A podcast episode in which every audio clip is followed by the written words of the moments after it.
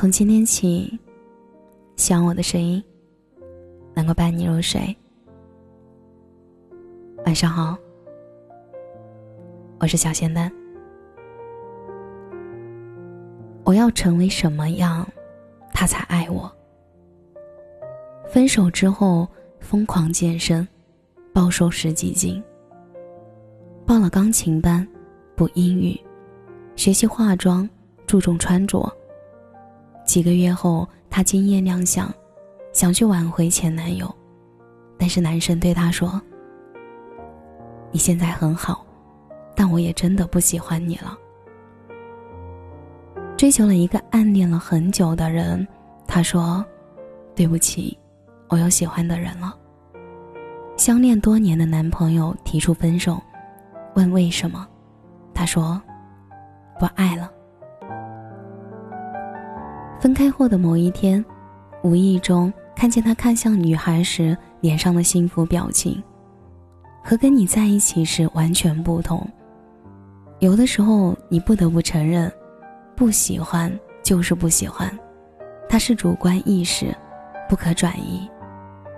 也不是，你很好，就能得到所有人的喜欢。电影《消失的爱人》里，艾米从小就很出名，因为他的父母以他为原型创作了一本小说。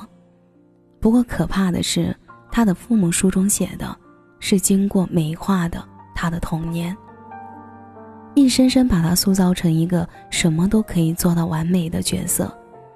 他是一个神奇的艾米，无所不能的艾米。书中的他会打排球。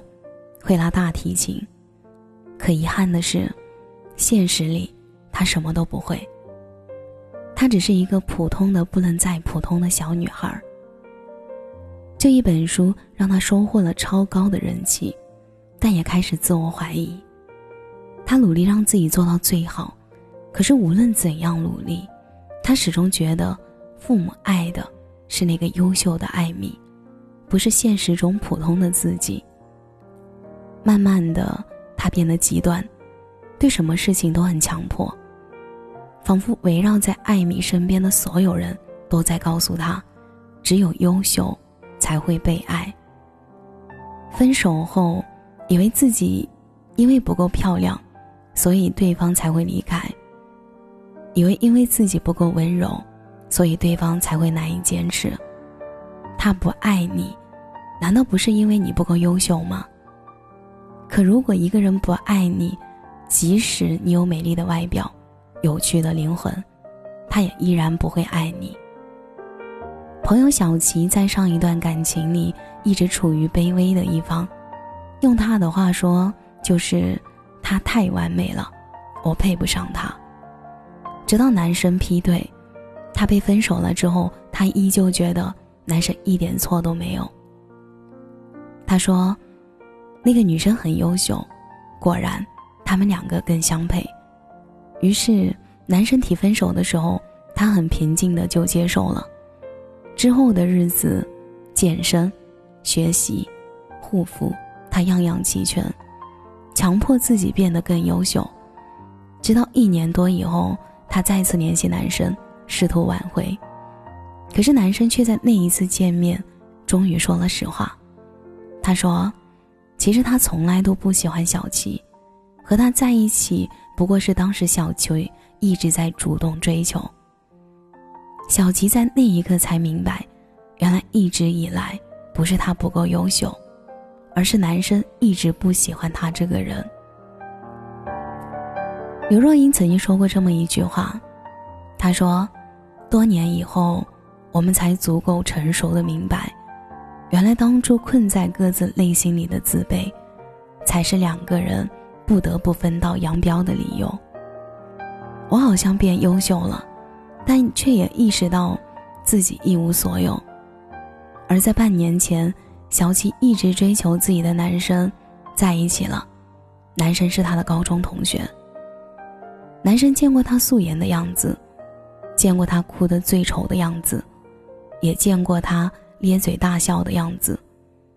他喜欢小吉身上所有的小缺点，他路痴、嘴馋，一紧张就会咬手指，他差点就为了一个从来都不喜欢自己的人，而错过了一个真正喜欢他的男生。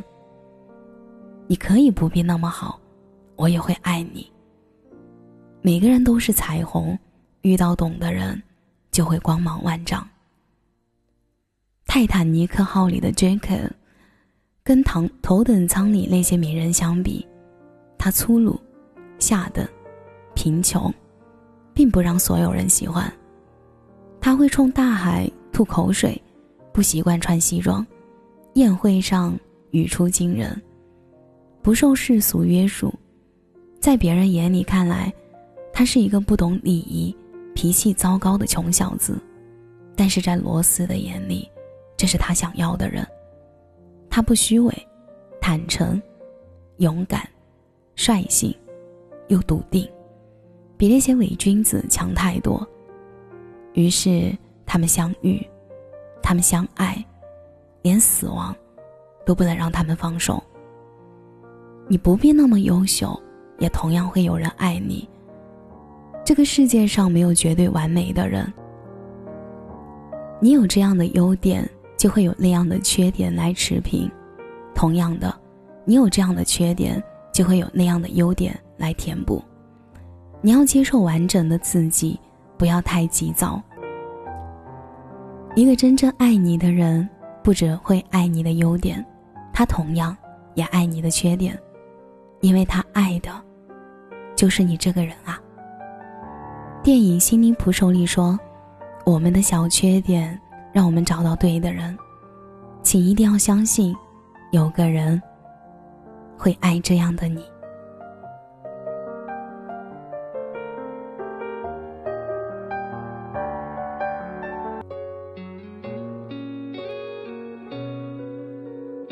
谢您的收听，我是小仙丹。如果你刚刚喜欢我的声音，记得点点关注哦。每晚十一点，我都在这里等你。节目的最后，祝你晚安，有个好梦。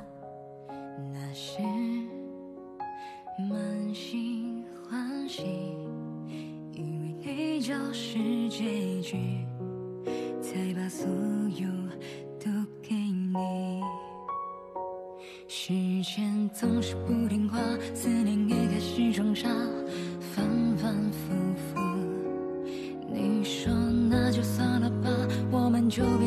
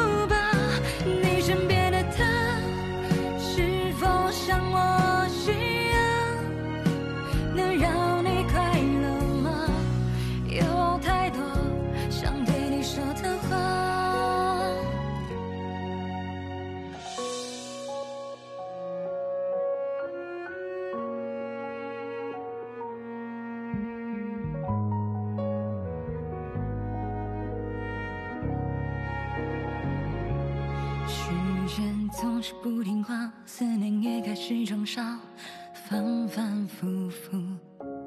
你说那就算了吧，我们就别再挣扎，于是。